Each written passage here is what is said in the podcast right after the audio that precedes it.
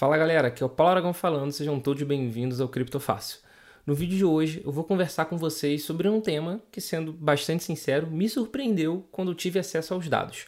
Pois bem, vamos lá. Desde que teve o colapso da FTX, que quando ela, enfim, quando teve todo aquele problema de liquidez, ela era uma das maiores do mundo, é claro que quando isso aconteceu, houve sim um problema de confiança dos usuários em relação a todas as exchanges centralizadas.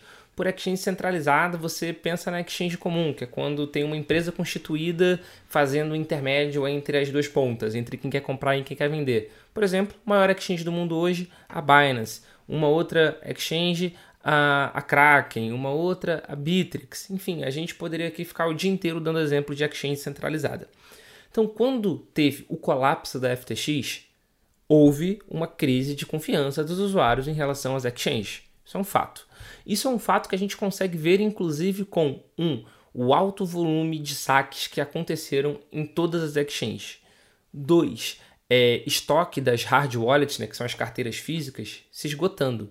A gente teve a Trezor acabando o estoque, a Ledger falando que vendeu 300% mais em uma semana, a CryptoBR aqui no Brasil, que é a maior revendedora multimarca de hard wallet, se não me engano do mundo, mas com certeza é a maior da América Latina, falando que vendeu em uma semana um estoque de três meses, salvo engano, algo foi, uma, foi, um volume desse assim absurdo. Então isso foi uma clara sinalização de que os usuários perderam confiança nas exchanges e passaram a fazer uma autocustódia, por exemplo, que é algo que a gente bate na tecla que é muito importante para quem está pensando em longo prazo em cripto.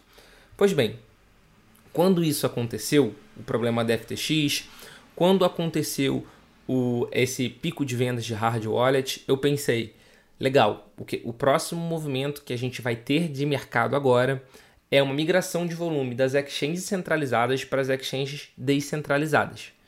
E isso até realmente aconteceu ali em novembro. Isso de fato houve, mas pelo visto foi só em novembro. Compartilhar aqui agora uma matéria lá dos nossos amigos do Cointelegraph Brasil, aqui com vocês. É, para quem só está escutando o áudio, eu estou compartilhando uma matéria no Cointelegraph Brasil com o seguinte título: Exchanges descentralizadas perdem o gás e registram queda em volumes negociados.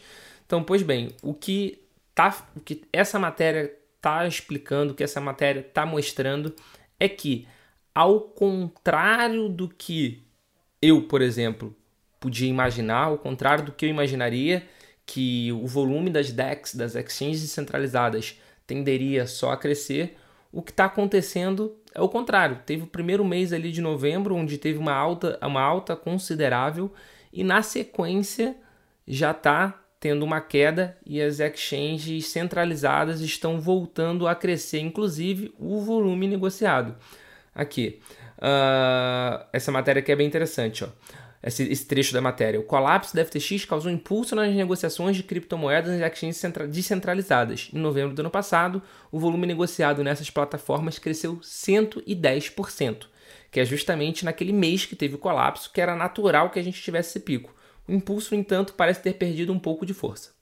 Força em pouco tempo, desculpa. Em janeiro desse ano, as exchanges centralizadas, Binance da vida, já registraram quase 600 milhões, bilhões, desculpa, de dólares movimentados. Já é quase 30% a mais em comparação a dezembro de 22. É, já as descentralizadas mostram somente 1,08% de crescimento no mesmo período aqui. E no, no valor do volume total negociado, no quadro semanal, a DEX exibe queda de 6,11% no volume negociado. Ou seja, as centralizadas já voltaram a ter um aumento de volume e as descentralizadas já começaram a ter uma queda. Isso a gente pode ver, inclusive, aqui nesse site que é muito interessante para quem quer pegar DeFi para quem quer ver os dApps, né, que são os aplicativos descentralizados, que naturalmente englobam as exchanges, é, é bom ter esse site favoritado, que é o do Falhama. Aqui no do Falhama, a gente consegue ver que ó, já mudou, por exemplo, em relação ao momento que a matéria foi escrita. A, quando a matéria foi escrita, a queda semanal no volume das DEX era, de, era uma queda de 6 e alguma coisa. Agora já está em menos 8,41. E aqui a gente consegue ver a queda em cada uma das DEX, né? em cada uma das exchanges descentralizadas. A Uniswap, por exemplo, que é a que lidera com uma folga monstruosa, né? o volume negociado nas últimas 24 horas na Uniswap é 1,38 bi de dólar. A segundo lugar é a Curve, que tem 429 milhões de dólares. Depois a Pancake, com 181 milhões de dólares. E aí começa a ficar mais apertado, mas essas primeiras duas assim tem, são muito muito discrepantes, né? Muito fora da comparação. Mas a Uniswap, que é a maior de todas, com 1.38 bi de dólar, está tendo uma queda de 6.32% de volume negociado na última semana. Ou seja, está em tendência de queda, não só essa, como todas as, como as, as outras também, né? A Pancake, por exemplo, aqui menos 50%. A terceira maior está tendo uma queda de 50% de volume negociado. Então, o que a gente consegue ver com isso é que, aparentemente, a preferência dos usuários continua sendo sim pelas exchanges centralizadas. E a gente pode puxar algumas justificativas por isso, né? Primeiro, a questão de usabilidade. É fato que é mais fácil você utilizar uma exchange centralizada do que uma descentralizada hoje. E o segundo motivo talvez seja até em questão de volume.